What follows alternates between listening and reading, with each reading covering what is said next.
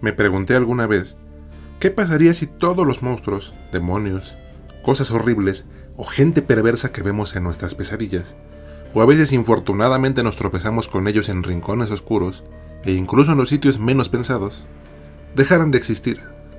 Y pensé con plena convicción que sería una vida maravillosa, paradisiaca y sin miedos para todos.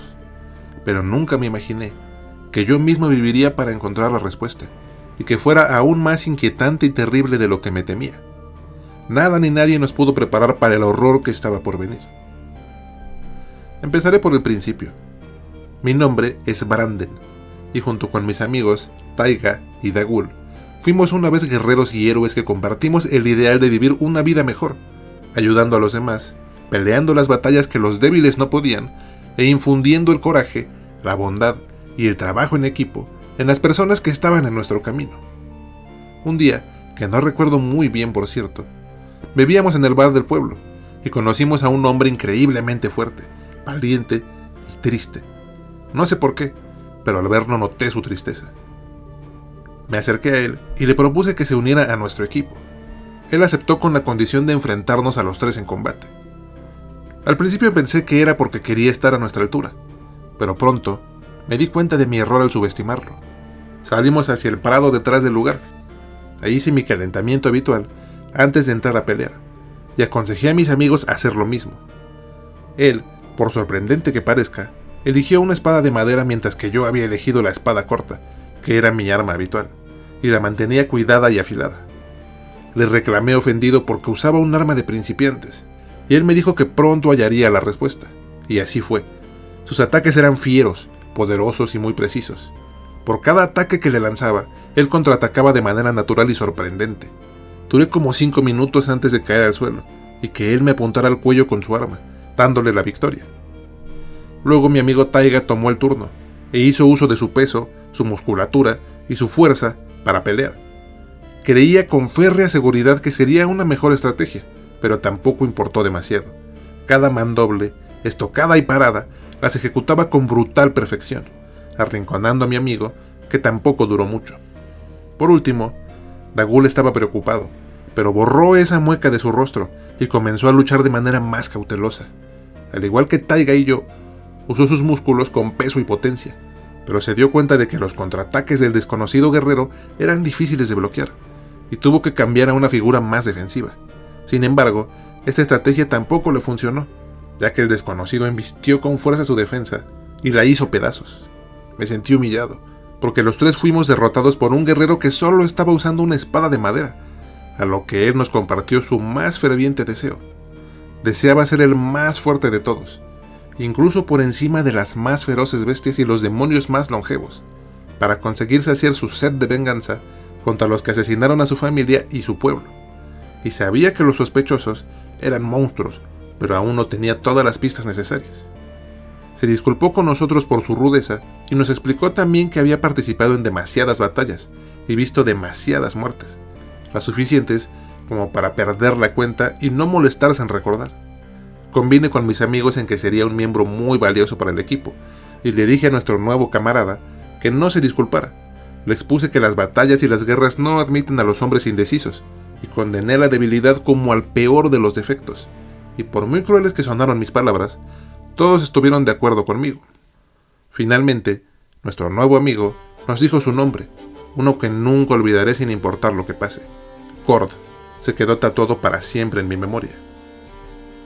Los meses pasaron. Dagul, Taiga y yo nos volvimos mucho más fuertes y hábiles en compañía de Cord. Día a día, él nos entrenó con estricta y brutal rigurosidad militar. Era como regresar a los tiempos en que apenas éramos jóvenes nerviosos en las barracas, esperando nuestro turno de ir a las batallas menos importantes. Pero no por eso el entrenamiento dejaba de ser infernal. Cada día nos enfrentamos decenas de veces contra nuestro amigo, y ahora maestro, y los resultados no se hicieron esperar. Hicimos misiones de escolta y defensa, en las que salimos siempre victoriosos.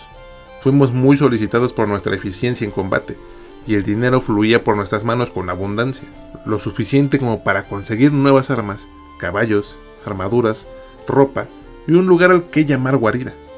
Fueron épocas muy felices para nosotros, incluso para Cord, que poco a poco fue recuperando la sonrisa que hacía tiempo había perdido. Pero hubo algo en lo que nunca estuvimos satisfechos. Ese algo por el que decidimos viajar juntos, como mercenarios, y ahora como un nuevo equipo. Algo que olvidamos gracias a que nos manteníamos ocupados, pero salía inmediatamente a flote cuando la soledad y el silencio reinaban en nuestras noches.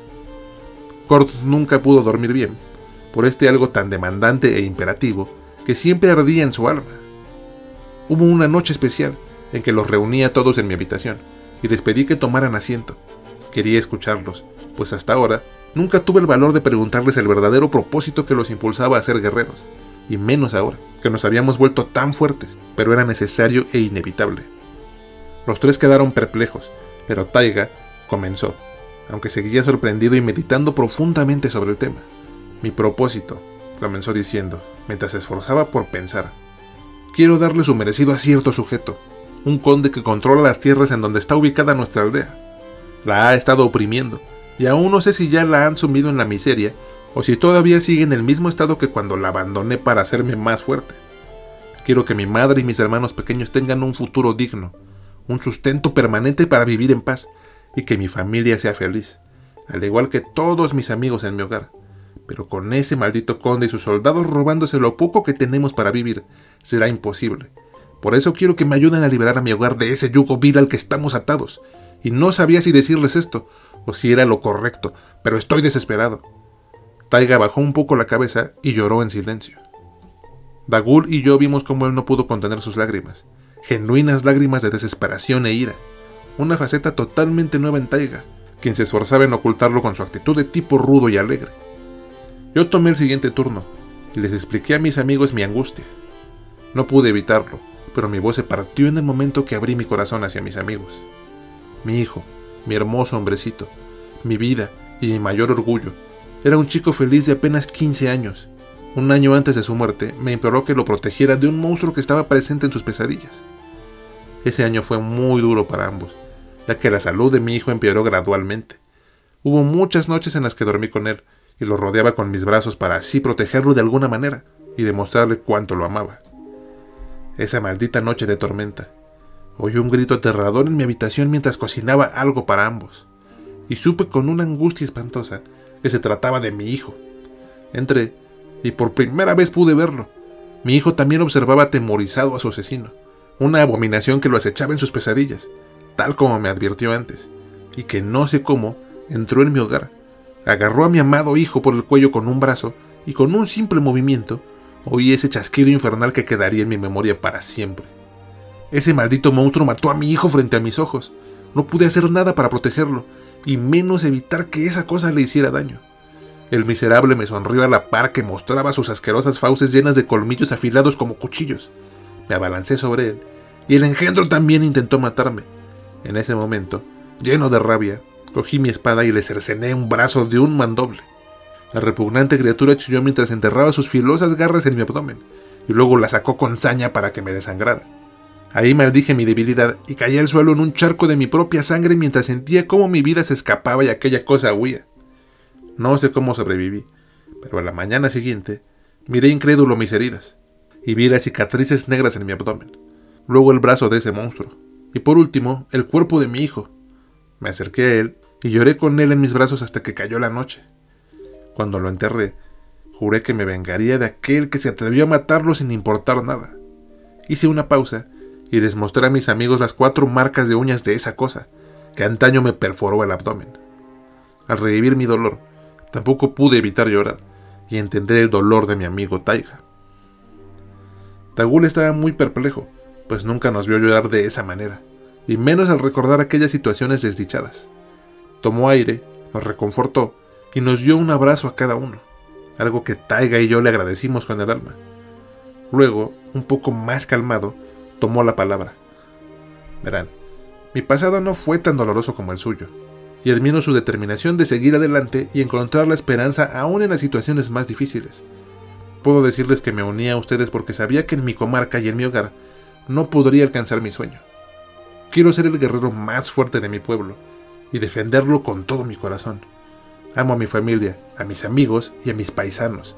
Además, los niños me admiran en mi tierra porque en verdad creen que soy un héroe, y quiero que esa imagen sea motivo de inspiración para que conozcan el mundo, para que hagan amigos, para que vean lugares hermosos y expandan sus horizontes mucho más de lo que puedan imaginar o concebir. Se detuvo por un momento para tomar aire otra vez, pero esta vez fue distinto. Sus palabras fueron las más profundas que escuchamos y recordamos. Sé que aquí estoy con amigos genuinos, algo en lo que estoy agradecido. Sé, amigos míos, que la vida muchas veces puede ser difícil, que habrá dolor, tristeza, ira y lágrimas en nuestro camino, así como la alegría, la esperanza y la amistad. Pero precisamente por eso elegimos vivir, para amar, llorar, reír, sentir, pelear y, más importante, buscar la respuesta a nuestra pregunta más complicada. ¿Por qué vivir? Esta es una batalla diferente a todas las que conocemos, ya que es personal y la más difícil de todas. Además, ustedes han elegido vivir a pesar de que su realidad sea inundada por el dolor y la desesperanza. Cord, Taiga y yo quedamos silenciosos y pensativos ante tal verdad. El silencio se apoderó entonces de mi habitación, aunque fue interrumpido por Cord, quien esta vez habló con nosotros, no muy fuerte, pero con total determinación. Ustedes ya me conocen. No tengo nada más que contar u ocultar. Y saben que quiero venganza. Así que les pregunto, amigos míos, pero les suplico que piensen muy bien lo que les voy a preguntar, ya que conlleva un peligro insondable al que jamás un hombre mortal se haya atrevido a enfrentar. Si ustedes tuvieran la oportunidad de erradicar absolutamente todos los males de este mundo, ¿estarían dispuestos a todo para tomar la decisión y conseguir esta meta? Yo por mi parte, ya me he decidido y no miraré hacia atrás. Han pasado varios días después de que Cord nos hiciera esa enigmática pregunta. No sé cuánto habrán pensado en ella mis amigos, pero yo no paro de darle vueltas al asunto. No había dormido bien porque esa pregunta llegaba a mi mente de forma inopinada, y allí se quedaba. Sé que Cord estaba totalmente dispuesto a hacer lo que fuera con tal de conseguir su objetivo, incluso si eso significaba morir, o algo aún peor. Al caer la tarde nos volvimos a reunir en nuestra guarida. Cuando me vieron, se acercaron a mí y me saludaron. Yo ya me he decidido, comenzó Taiga. Estoy dispuesto a hacer lo que sea con tal de desterrar al mal de nuestro mundo, sin importar si muero en el intento. Eso sí, comenzando por acabar con ese infeliz que está robándole a mi pueblo, concluyó, y todos reímos. Yo aún con dudas, pero resuelto a obtener venganza por mi hijo, tomé mi decisión. Haré lo que sea con tal de ver a ese maldito monstruo arrastrándose, tratando de huir y pidiéndome piedad antes que le atraviese su negro corazón con mi espada, o me quede con su cabeza. Solo quiero que mi hijo sea vengado y pueda descansar en paz, y también yo pueda hacerlo. Dagul, al ver nuestra total determinación, continuó. Amigos míos, a donde vayan yo los acompañaré. Si han de pelear, pelearé con total valentía a su lado. Si han de triunfar, también triunfaré con ustedes. Y por último, si hemos de morir, moriré peleando a su lado. Para mí será un gran honor vivir con ustedes mientras pueda. Todo esto con tal de proteger lo que amo con todo mi corazón, mi familia, ustedes, mis amigos, mi pueblo y en especial los niños que viven ahí, para que ellos puedan ver sus vidas con la alegría del sol desde que sale hasta el ocaso, sin que una nube oscura dañe su futuro. Su discurso fue tan acalorado que terminó sonrojado y avergonzado aunque eso solo hizo que su rostro se viera aún más humilde y valeroso. Todos nosotros nos quedamos sin palabras ante la férrea y auténtica convicción de Dagul. Lo felicitamos y abrazamos. Cord extendió su mano hacia Dagul en un gesto de total camaradería, y Dagul, emocionado, la tomó con fuerza, correspondiendo a sus sentimientos. Inmediatamente después, Cord nos pidió hacer un juramento de sangre. Dagul, Taiga y yo lo vimos como un símbolo de lealtad a nuestra causa, y accedimos. Tomamos nuestras espadas por el filo de la mano derecha, y con el pergamino en donde estaba escrito nuestro contrato, cuya consigna era hacer lo que sea para eliminar el mal, derramamos gustosos nuestra sangre. El juramento quedó establecido.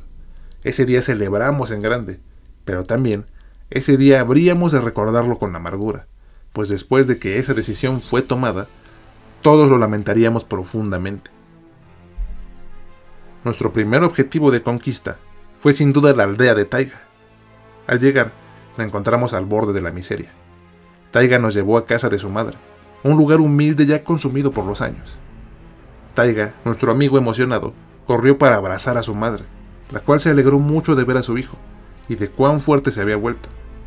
Pasamos la noche ahí, y ella, al igual que sus tres hermanos, nos pusieron al tanto de lo que había ocurrido en esos meses de ausencia de su primogénito. La situación era crítica.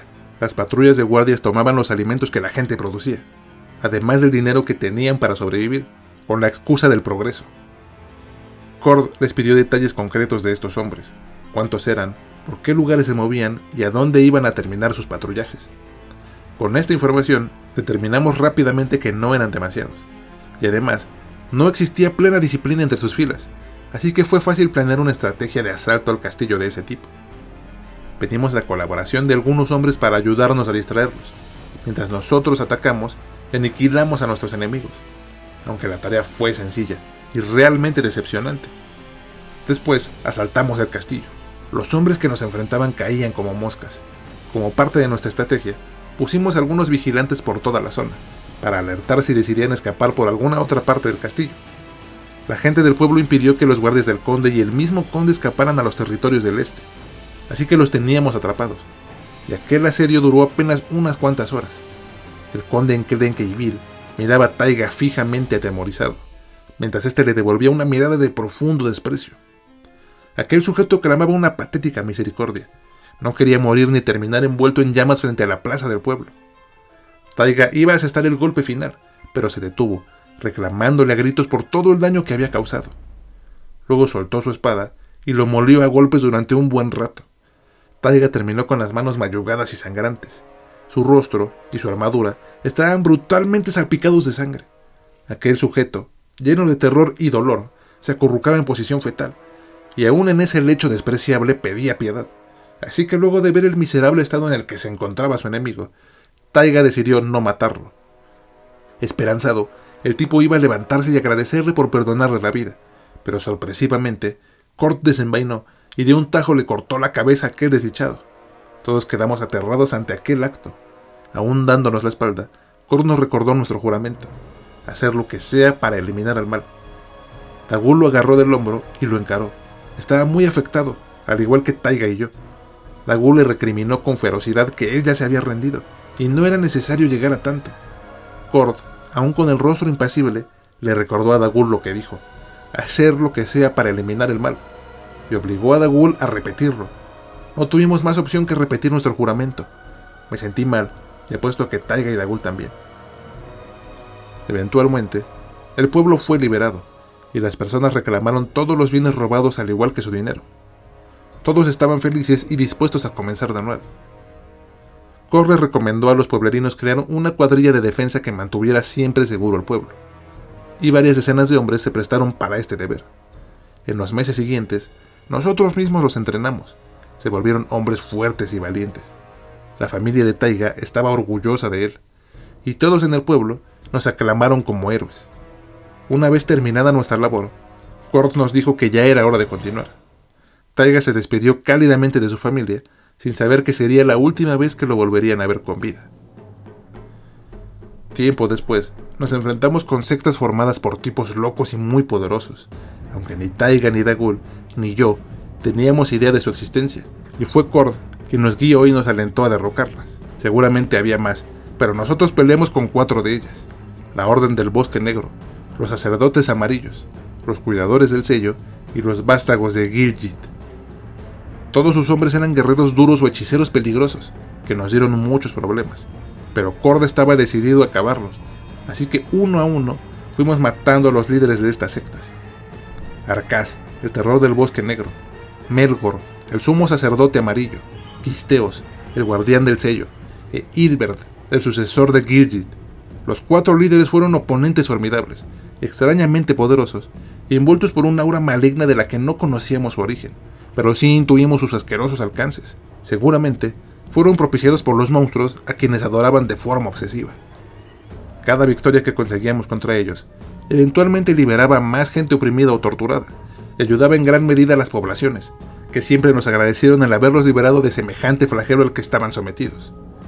Algo curioso era que con cada victoria que reclamábamos, Kord se apropiaba en secreto de algunos libros extraños, y aunque se me hacía algo inusual, Nunca se lo mencioné a él o a mis amigos, quienes parecían no darse cuenta de esto.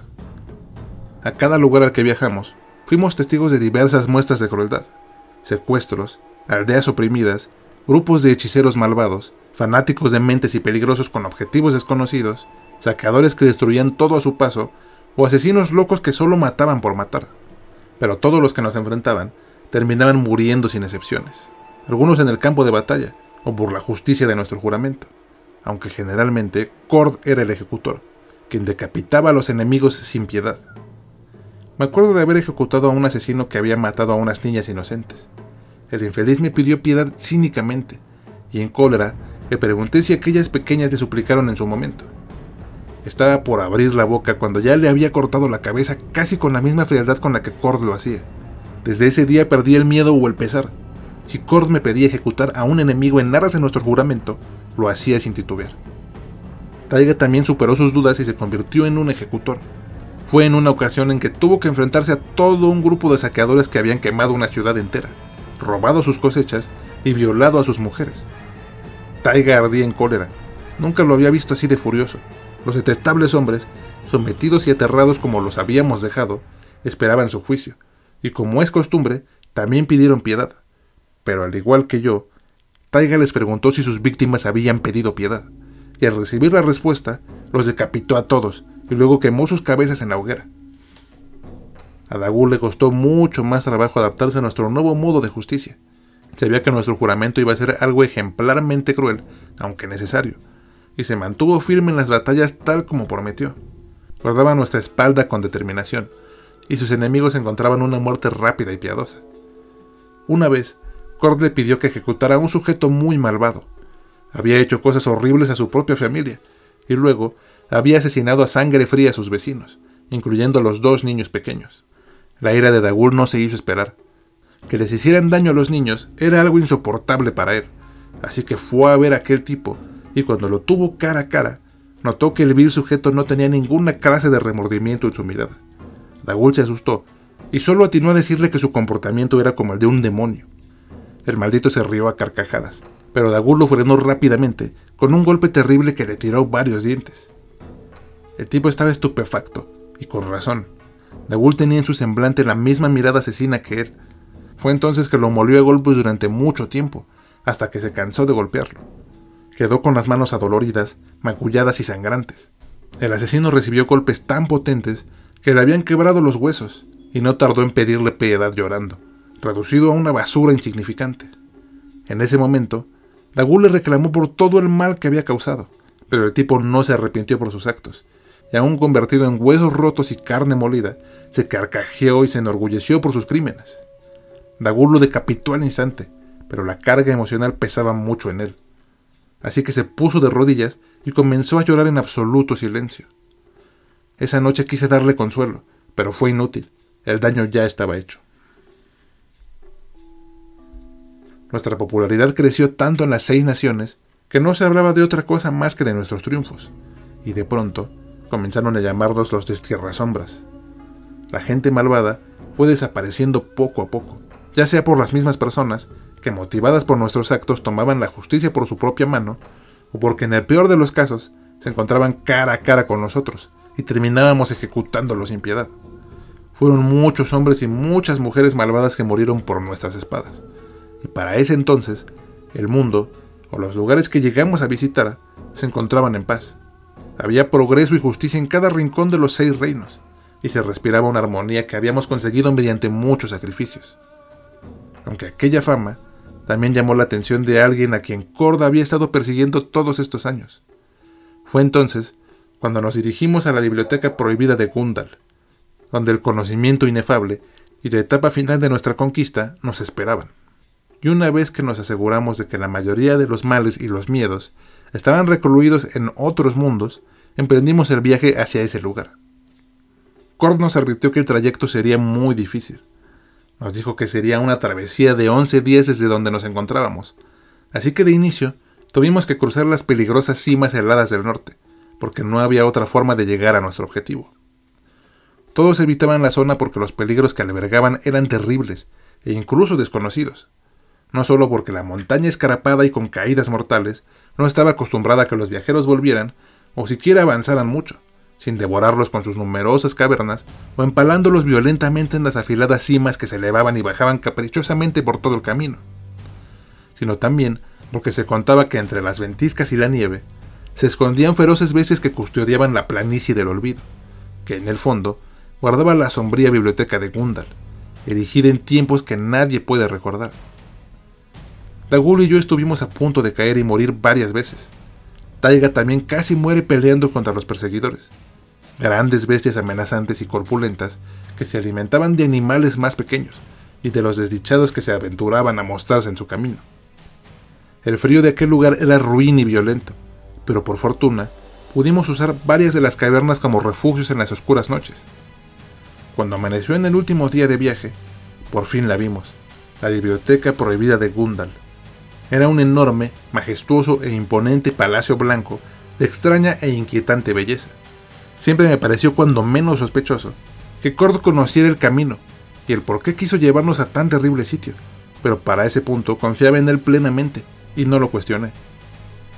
Al entrar, Cord se separó de nosotros a gran velocidad y nos dijo que iría a buscar al bibliotecario, pero lejos de alarmarnos, quedamos perplejos con la majestuosidad del lugar. De entrada no se podía ver mucho, porque la biblioteca no dejaba entrar la luz del exterior, y las pocas lámparas que alumbraban solo dejaban ver el camino a seguir, y poco más. Pero se podían apreciar gigantescos estantes de madera oscura que se elevaban hasta el infinito, o eso parecía, porque eran tragados por las tinieblas. Dentro del oscuro recinto no había nadie más que nosotros. Avanzamos un poco para presenciar un sitio algo más iluminado, gracias a un gran candelabro de aspecto ominoso, con figuras inquietantes talladas en la fina madera donde colgaban las lámparas. Cort se hallaba en ese sitio, pero estaba raro, se le notaba impaciente, y al no encontrar a nadie, comenzó a dar tremendos pisotones, mientras gritaba con frenesí, solicitando la llegada del bibliotecario. No sé si para este punto confiábamos tanto en él que nada de eso nos pareció sospechoso, pero ninguno dijo nada, hasta que situado detrás de la mesa de recepción, por fin vimos al dichoso bibliotecario. Era un anciano alto y delgado, con una máscara de jade que le cubría los ojos, y en su lugar tenía unas cuencas oscuras de aspecto demoníaco. Llevaba una capa de cuero muy fino, con una capucha que le ocultaba la cabeza, y estaba atiborrada de hermosos adornos dorados de aspecto inquietante. Su ropa también hacía juego con su extraña capa, una hermosa túnica larga, con acabados elegantes que le caían hasta los tobillos. Calzaba botas que le permitían moverse sin apenas emitir sonido. Caminaba erguido, de forma elegante y segura. Su rostro tenía una barba larga, pero muy cuidada y ordenada. Sus manos traían guantes de cuero negro, también adornados. Llegué a pensar que el sujeto hacía juego de forma espléndida con el lugar, ya que hasta sus ropas eran de color café oscuro, justo como la madera. Cuando Cord quiso tomar la palabra, el misterioso anciano levantó la mano de forma autoritaria, exigiendo silencio. Esto hizo molestar a Cord, pero al parecer, eso era exactamente lo que quería el singular hombre. El anciano, sin apenas advertir nuestra presencia, habló con un tono sutil, pero mandatorio. Lo que están haciendo es muy peligroso. Deben detenerse ahora mismo, antes de que, fue todo lo que dijo, antes de que Cordo interrumpiera agarrándolo firmemente del cuello de la túnica. Tenemos un trato, anciano. He cumplido a cabalidad con mi parte, y ahora tú debes cumplirme. No puedes objetar absolutamente nada, concluyó con voz potente. El anciano se quitó la máscara, revelando unos terribles y penetrantes ojos de color dorado, un color que jamás habíamos visto en los ojos de una persona. Miraba a Cord fijamente, y este no pudo sostenerle la mirada. Fue terrible presenciar la reacción de Cord, un hombre tan valiente y poderoso, parecía estar muerto de miedo. Nos sentimos tan contrariados y amenazados que instintivamente tomamos al mismo tiempo nuestras espadas, listos para desenvainar. Cor soltó al anciano con brusquedad y este se tomó su tiempo arreglándose otra vez. Como les decía, antes de que me interrumpieras de una manera tan grosera, el equilibrio entre la luz y la oscuridad está en grave riesgo. Si continúan haciendo esto, puede que ocurra una catástrofe de proporciones desconocidas. Ni siquiera yo podría calcular o interpretar el alcance de este desbalance. Por favor, absténganse de ir más allá de este punto. En cuanto terminó de decirlo, Cord le espetó que tenía prisa por buscar los bestiarios para investigar su caso y terminar con su venganza. El anciano no hizo más que suspirar ante la impaciencia de Cord, que si he de ser franco, se comportó de manera horrible con el viejo. Ignorándolo, el anciano nos hizo pasar a la sala de lectura una soberbia habitación que gozaba de mucha más luz que cualquier otra parte en la biblioteca, gracias a la gran vidriera que se situaba arriba.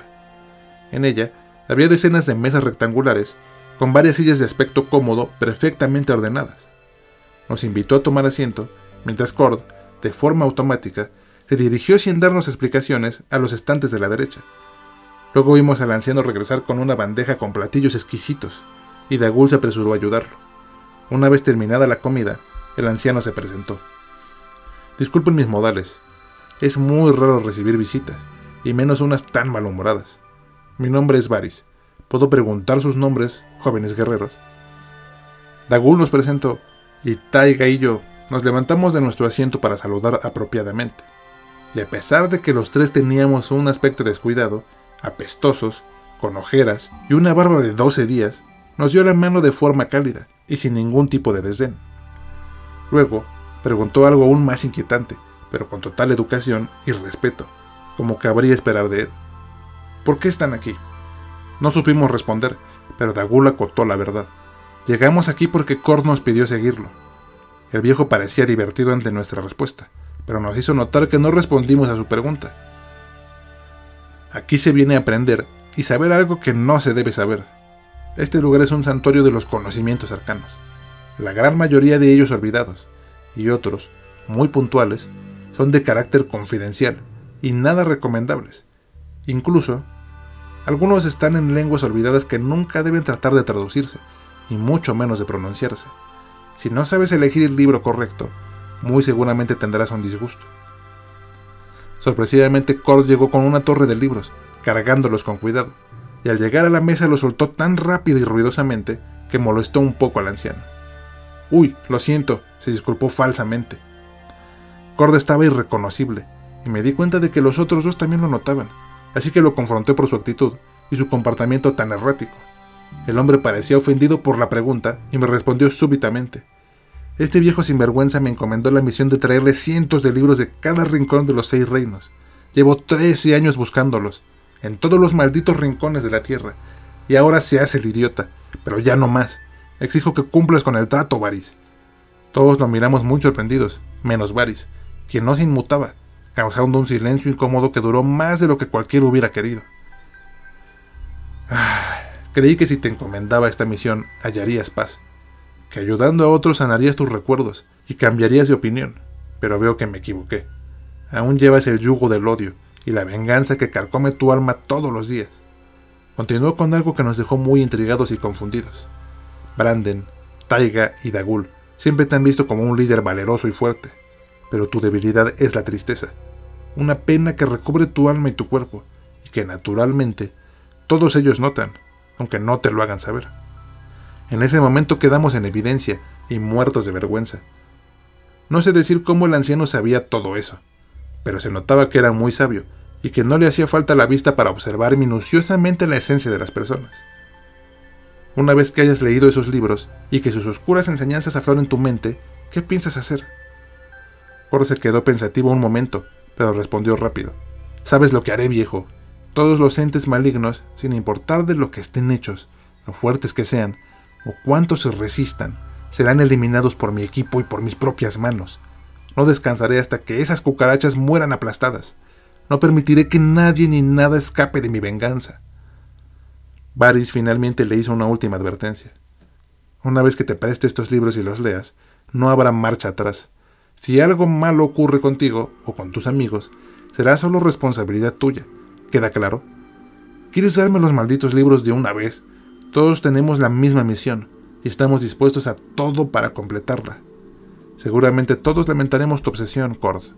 Espero que tus amigos puedan disuadirte, porque cuando tengas el conocimiento de cómo acceder a otros mundos y logres entrar en ellos, solo la muerte o la catástrofe estarán en tu destino. No recuerdo cuánto tiempo estuvimos en la biblioteca, pero se sintió como una eternidad. Puedo decir que quizás fueron algunos años, pero nunca me concentré en medirlo. Aunque no estuvimos ociosos en ningún momento, y tanto Cord como Varys nos entrenaron para protegernos de las influencias malignas de toda clase. En la biblioteca había salas de entrenamiento pensadas para estos ejercicios, los cuales eran muy peligrosos. Una vez estuve a punto de transformarme en una horrible bestia, y casi mato a mis propios amigos. Taiga y Dagul también la pasaron muy mal.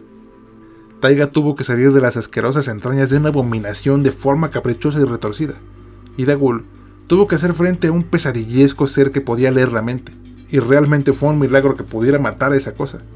Sin embargo, todo salió bien. El entrenamiento fue exitoso, y Varys nos llevó a la sala de los valientes. El lugar estaba oculto, y sin ayuda de Varys hubiera sido totalmente imposible hallarlo. Dentro del lugar había 104 juegos de armaduras completos, sin mencionar las armas, que eran imponentes e inquietantes, todo de increíble manufactura. Si eran antiguas no lo parecían, pues se conservaron muy bien durante el tiempo que estuvieron escondidas. Varys nos obsequió una armadura cada uno, incluyendo a Cord. Gracias a sus estudios con los libros prohibidos, Cord encontró la forma de explorar todos los planos existenciales que estaban alterando nuestro mundo. El primero de ellos lo reconocí de inmediato, porque las asquerosas criaturas que lo poblaban eran idénticas a la cosa que mató a mi hijo. De hecho, encontré a la misma repugnante entidad de quien quería vengarme. Nos atacaron con locura, querían torturarnos y despedazarnos, pero se encontraron con hombres que no retrocederían jamás, y les propinamos una humillante derrota, además de una terrible agonía que nunca podrían olvidar. La carnicería que sucedió fue algo totalmente inesperado. Aquellas cosas caían despedazadas, agonizantes y ardiendo en llamas azules mientras asestábamos terribles mandobles sobre ellas. Mi objetivo no retrocedió y me dio el placer de mutilarlo violentamente, pero en su obstinación, y aún con terribles quemaduras causadas por las llamas azules, seguía atacando. No tuve ninguna clemencia con él, y lo eliminé de un tajo partiéndolo a la mitad. Pero algo estaba mal. No importaba si eran miles de esas cosas. No encontraba satisfacción suficiente al matarlas. Batalla tras batalla, la sangre morada de esos monstruos pronto empezó a teñir la tierra roja que habitaban, dándole al lugar un aspecto aún más enfermizo. De pronto, en un solo movimiento, Cord concentró toda su magia en un ataque horizontal que se fue proyectando por todo el campo de batalla, como si se tratase de una onda producida por una gota de agua, solo que esta onda destructiva calcinaba al contacto a los horribles seres. Finalmente, una entidad de colosales dimensiones se mostró frente a nosotros, era de color negro en su mayoría, demencialmente horrible, mucho más allá de lo imaginable o comprensible, con gigantescas fauces plagadas de colmillos en una mueca de sonrisa obscena. Su forma era caprichosa y estaba llena de extremidades, garras, ojos y figuras que no soy capaz de describir, porque simplemente nunca antes había visto nada igual. Resultaba muy difícil saber dónde iniciaba o dónde acababa su cuerpo, y mientras tratábamos de darle sentido a lo que veíamos, la bestia sin forma nos atacó brutalmente. Tagul y yo nos recompusimos e intentamos contraatacar a aquella horrible cosa con mandobles potentes y destructivos, cercenando brazos, garras, colmillos, tentáculos, ojos y más porquerías que se posaban frente a nosotros. La cosa se retorcía de dolor y acerté en deducir que era la primera vez en su miserable existencia que estaba sufriendo daños. Lo que debía ser su cara chillaba y proyectaba una mueca de terror y angustia con cada ataque que recibía. Taiga y Dagul se abalanzaron golpeando con mandobles aún más potentes que los que habíamos lanzado antes, y destrozaron una gran parte del cuerpo de aquel gigantesco ser. Su palpitante núcleo era una esfera cristalina de gran tamaño y de color magenta brillante que irradiaba el lugar. Fue entonces cuando Taiga, Dagul y Cord me cedieron el honor de terminar con él. Así que salté hacia su núcleo y con mis propias manos lo arranqué de su horrible cuerpo. La cosa agonizó con un alarido terrible que hizo eco en todo el lugar. Luego, con mi espada, destruí ese núcleo magenta y de repente el lugar empezó a llenarse de una luz muy brillante y pálida. Poco a poco fue invadiendo todo el lugar hasta revelar un páramo oxidado de color anaranjado, que progresivamente perdía su color. Las horribles criaturas muertas pronto desaparecieron en una gentil ola de luz blanca, y finalmente ese gigante infernal se hizo polvo de color gris y desapareció con el extraño viento que comenzó a soplar. Lo logramos, aunque fue muy difícil. Vencimos y nos habíamos vuelto tan poderosos que nadie nos podía ganar. Los siguientes mundos, si he de ponerlo en palabras simples, también estaban plagados de peligros infernales, de criaturas aberrantes y de entidades irreconocibles, con poderes que rayaban lo absurdo, y cuyas formas hubieran enloquecido a hombres comunes. Pero nosotros ya no éramos hombres comunes, nos estábamos convirtiendo en seres superiores, y nuestro objetivo tan noble o infame, dependiendo de a quién se le pregunte, nos daba fuerzas para seguir adelante. Finalmente, Cord encontró a los monstruos de los que quería tomar venganza, y nos tardamos varios meses o incluso un par de años en acabarlos por completo. Cord nunca dejó de pelear, de matar, de destruir, de perseguir y de torturar a los que antes le quitaron todo. Aquellos que le habían hecho tanto daño en el pasado, ahora recibían el contundente odio de Cord, un odio tan grande que se derramaba como un ácido que carcomía ferozmente sus pellejos. Durante años, su único objetivo era vengarse, y ahora se deleitaba diezmándolos a todos. Aquellas miserables criaturas de aspecto lastimero ahora corrían para salvar sus vidas, pero Kord no les permitió escapar. Si esas cosas formaban parte de alguna sociedad, nunca lo supimos, pero hubo ocasiones en ese largo periodo de matanza tras matanza en que sentí lástima por alguno de esos desgraciados, aunque no sé si los demás compartieron ese mismo sentimiento. Todos los mundos conquistados sufrían leves cambios, pero todos coincidían en algo especial, algo que debía advertir con preocupación, ese algo de lo que Varys nos habló cuando lo conocimos. Los mundos eran en su totalidad oscuros, inquietantes, enfermos, incomprensibles, repugnantes, desoladores, demasiado aterradores y mucho más, pero la luz se hizo presente en todos ellos, y esa misma luz empezó a devorar lentamente todos esos lugares. Un día, Finalmente cantamos victoria. Yo había asesinado al asiago ente conocido como el Rey Carmesí. Fue una pelea odiosa y complicada, pero juntos logramos derrotarlo. El infame demonio no sabía rendirse, era muy poderoso y exigió que diéramos lo mejor de nosotros. Incluso al borde de la muerte, seguía siendo muy peligroso.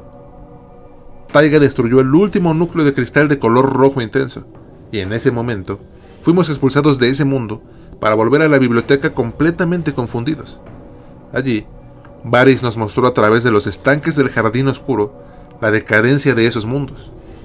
Contemplamos que esa misma luz también se manifestó en el lugar donde derrotamos al rey carmesí, pero ahora no fue como estábamos acostumbrados. En su lugar, la luz avanzaba furiosa, provocando gigantescas olas de luz radiante que destruyeron todo a su paso, dejando enormes áreas de inquietante y perfecta tierra blanca. Y así, dio inicio la gran catástrofe. Todos los mundos que visitamos y por supuesto, todas las alimañas restantes de esos mundos eran aniquiladas al paso agresivo e implacable de la luz. Nunca imaginé que algo así pudiera ser posible. Los mundos empezaban a desmoronarse y desplomarse en sus mismos cimientos. Todo lo que quedaba de ellos era tan solo la tierra blanca, árida y muerta. Una semana después de ese incidente, Taiga y yo vimos algo luminoso desde una de las torres de la biblioteca. Aquel fenómeno no cesaba, ni siquiera por la noche, así que organizamos una expedición para saber lo que estaba pasando en esos riscos. Varys nos advirtió que no debíamos acercarnos, pero Kord no lo escuchó, y ciertamente nosotros tampoco. Para ese punto, nos sentíamos como dioses y creíamos que nada podría vencernos, pero estábamos muy equivocados. Y ahora que lo pienso, si hubiera evitado la expedición, tal vez mis amigos aún estarían vivos. Inmediatamente nos dirigimos al lugar de donde provenía la luz.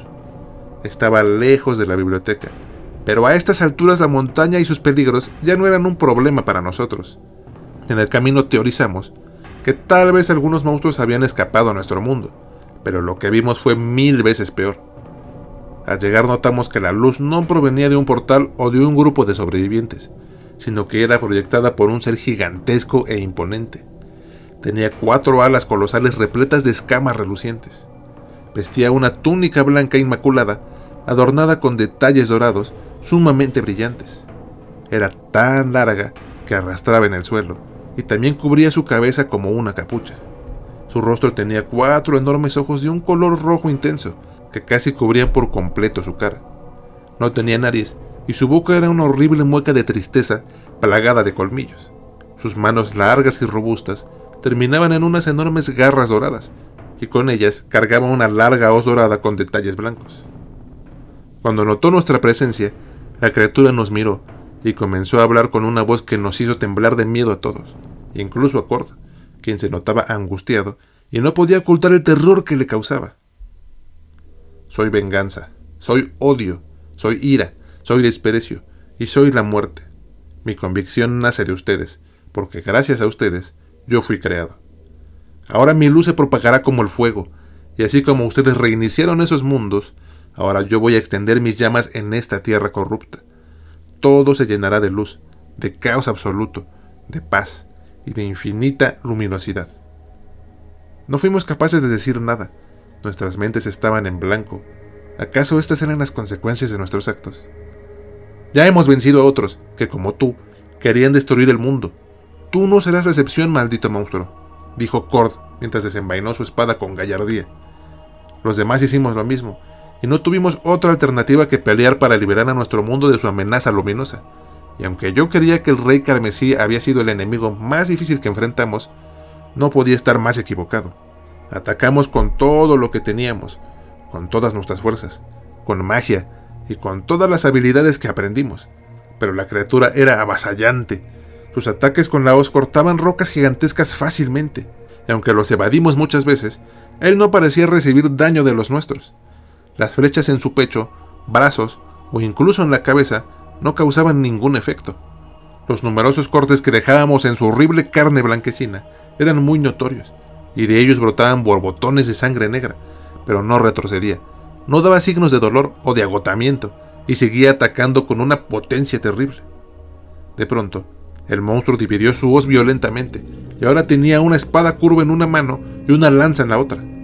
Dagul estaba agotado de esquivar golpes, así que no fue capaz de evitar la lanza, que el monstruo arrojó a gran velocidad hacia su cabeza. Taiga notó ese ataque y se interpuso rápidamente con el escudo extendido, pero el lanzamiento llevaba tanta fuerza que se hizo mil pedazos y la lanza atravesó su pecho lanzándolo varios metros hacia atrás. Taiga sangraba profusamente por la herida, mientras tosía sangre sin parar, y su vida se apagaba lentamente. Dagul y yo fuimos a rescatarlo, pero no había mucho que hacer. El agujero que tenía en el pecho era enorme. Sus últimas palabras fueron, me alegra mucho haberlos conocido, mis amigos del alma. Y luego murió tendido en la nieve. Kord se llenó de ira, y con un feroz grito arremetió contra el demonio blanco, pero fue repelido con un solo movimiento. Nagul y yo atacamos juntos, pero estaba muy cansado, y titubeé por un momento, solo para darme cuenta que Dagul había sido atravesado por las monstruosas garras de la criatura. Como pude, llegué hasta él, pero era muy tarde. El golpe había sido fulminante. Gracias por todo, amigos. Ahora iré con Taiga, pero nunca los dejaré solos. Fueron las últimas palabras de Dagul, y ahora un aire impresionante me invadía. Devastado, lloré sobre los cuerpos de mis hermanos recién arrancados de esta vida. Y luego, Cord me empujó rápidamente, ayudándome a evitar una estocada que me habría hecho pedazos. Hay que acabar con él, gritó Cord mientras me ayudaba a levantarme. El demonio blanco continuó atacando con todas sus fuerzas. Evadimos y contraatacamos, aunque al parecer cada mandoble que recibía era infructífero. Algo me decía que era vulnerable y que podría morir, así que insistimos en nuestros ataques. Estábamos al límite. Mi espada y mi escudo se sentían el doble de pesados. Cor sentía lo mismo que yo, el mismo cansancio, la misma desesperanza, y la verdad es que ya no podía más. Estaba resignado a morir en la batalla. El demonio blanco iba menguando su luz lentamente. Parecía que el daño recibido ya lo estaba afectando. Sus armas estaban muy dañadas y nuestros escudos las acompañaban. Cord y yo nos miramos. Decidimos apostarlo todo por el todo. Ese último golpe definiría el destino de nuestro mundo. Así que avanzamos con gallardía y el demonio fue a nuestro encuentro con ansias de acabarnos de una vez. Lancé una estocada hacia su vientre mientras Cord apuntaba la cabeza para intentar cortarla de un golpe fue un instante fugaz, pero lo sentí como si fueran décadas. Finalmente atravesé el vientre del enemigo. Mi golpe fue tan brutal que lo partí a la mitad. El demonio huyó de dolor y de rabia. Luego, Cord atravesó su garganta y mientras se acercaba a él por la inercia del salto, el demonio dio un último mordisco, alcanzando a Cord mientras caía y partiéndolo en tres partes. La horrible criatura cayó muerta al fin, pero Cord agonizaba mientras yo me arrastraba hacia él suplicándole que no me dejara solo. Debía haberle hecho caso al viejo, aunque no me arrepiento de haber conocido guerreros tan leales como ustedes, mis hermanos de armas. Lamento todo lo que hice, Branden. Perdóname. Cord cerró sus ojos mientras me miraba. Yo caí al suelo abatido y lloré con las últimas esperanzas que me quedaban. Han pasado unas semanas después de esta tragedia. Cuando desperté, me encontré de nuevo en la biblioteca con Varys, pero el lugar estaba cambiado, más luminoso de lo que recordaba. Varys cuidó de mí durante 10 o 15 días, y al despertar le pregunté por mis amigos, pero el anciano me recordó que mis amigos habían muerto valientemente al enfrentar y derrotar al demonio blanco. Él recogió sus cuerpos y los puso en la sala de los héroes en la cripta. Los visité con la esperanza de poder verlos una última vez, pero lo que vi no fue más que monumentos de madera vistiendo sus armaduras. Lloré nuevamente, y Varys me reconfortó, aunque también me dijo algo que me aterró aún más que la muerte de mis amigos. Esto solo fue el inicio de algo mucho peor. Les advertí que lo que hacían era peligroso, y ahora nadie está salvo. Nuestro mundo está condenado. Inmediatamente le pedí que me explicara sus palabras, y me llevó a la atalaya de la biblioteca. Miré el cielo confundido, y pude ver que de él surgían unos rayos dorados que atravesaban las nubes grisáceas de la región. En el horizonte, la tierra empezaba a perder su color, inclusive la vegetación cerca de la biblioteca palidecía. El color verde ahora era dorado pálido, como el de los pastos de trigo, y las montañas se veían de un blanco más puro que el de la misma nieve que caía a la distancia. La luz seguía invadiendo nuestro mundo, pero no tenía sentido. Habíamos derrotado al demonio blanco que amenazaba con hacerle esto a nuestro mundo, pero aún así estaba ocurriendo. Nuestra victoria no sirvió de nada, no pudimos salvarnos y me sentí como el más grande de los inútiles. Escribir mi historia fue liberador, aunque no sé si alguien más aparte de Varys vaya a leerla. Solo él y yo sabemos cómo inició este infierno, y lo peor es que no puedo remediarlo. A cada lugar que voy, la vida de la gente es más aletargada, más triste y deprimente. Los pastos dorados y frágiles ahora son mi única compañía, y a su vez también me recuerdan que yo traje el mal a estas tierras. A veces me alejo lo más que puedo, pensando que habrá diferencia en las tierras más remotas, pero en muchas de ellas tan solo veo cuerpos que han sucumbido a la luz avasallante, que a cada momento se vuelve más fuerte. Ya es imposible diferenciar los días, pues las noches dejaron de existir hace ya mucho tiempo. No sé cómo he sobrevivido hasta ahora, pero siento que mi vida ya carece de sentido. Ya no hay mal en este mundo. Los matamos a todos, pero ya tampoco queda nadie a quien proteger. La última vez que fui a la biblioteca, Varys también había muerto. Lo encontré sentado leyendo como de costumbre, pero sus ojos habían desaparecido. Solo quedaban unas profundas cuencas oscuras, y más tarde, cuando lo enterré, Incluso esa oscuridad había desaparecido, y de sus ojos también salía una terrible luz. Me niego a pensar que haber exterminado al mal haya causado esta catástrofe, pero luego recuerdo que nosotros terminamos convirtiéndonos en terribles villanos. En nuestro mundo éramos héroes, los famosos destierrasombras, pero en todos los demás fuimos exterminadores. Matamos, destruimos, quemamos, torturamos y aniquilamos mundos enteros, cegados por la ira, por la sed de venganza y por la búsqueda de poder. Usamos la luz como una excusa, y ahora esa misma luz nos acabó a todos. Lo único que me queda es abandonar mi espada y esperar a que la luz me devore.